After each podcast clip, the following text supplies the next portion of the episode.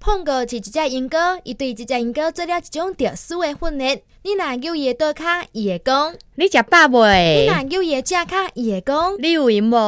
有一天，一个人客带一个囡仔来看这只神奇的鹦哥，伊就揪这只鹦哥的倒骹，果然呢，鹦哥就讲，你食饱揪伊未？的正骹，伊就讲。你有闲无？不过呢，伊雄雄想讲，要是两只脚同齐叫，啊毋知是安怎，所以呢，伊就同齐哦，将因哥的双脚揪起来。结果呢，即只因哥真生气的讲，你是食饱休闲遐？